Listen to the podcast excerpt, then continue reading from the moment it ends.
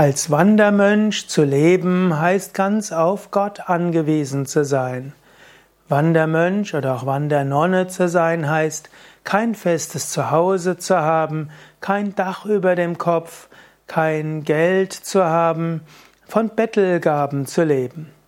Das Konzept des Wandermönchtums ist in Indien populär, sind die sogenannten Sadhus traditionellerweise, Menschen, die nirgendwo länger sind, von einem Ort zum anderen gehen, ganz auf Gott angewiesen sind.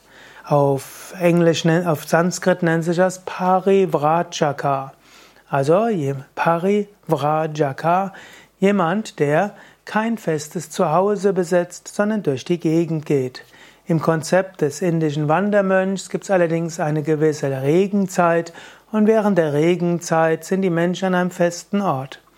Das Konzept des Wandermönches gibt es auch bei den Buddhisten, die eben auch neun Monate im Jahr wandern und dann drei Monate im Jahr in der Regenzeit dann irgendwo fest sind. Auch der heilige Franziskus hat die Franziskaner zunächst als Wandermönche konzipieren wollen.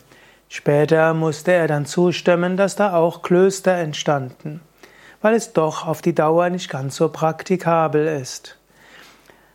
In der Shivananda-Tradition gibt es auch die Tradition, dass neue Mönche eine gewisse Zeit lang als Wandermönche durch die Gegend gehen. Mein Meister Same Vishnadevananda hat das so beschrieben, dass er ein paar Monate Parivrajaka Wandermönch war. Aber es ist heutzutage etwas aus der Mode gekommen, weil auch Menschen nicht mehr so gerne den Wandermönchen etwas geben zum Essen und weil vielleicht auch die Anforderungen an Krankenversorgungen und so weiter etwas gestiegen sind. Aber es wäre durchaus auch eine Möglichkeit, mal selbst auszuprobieren, wie ist es, ein paar Wochen ohne Geld durch die Lande zu ziehen und von Bettelgaben zu leben.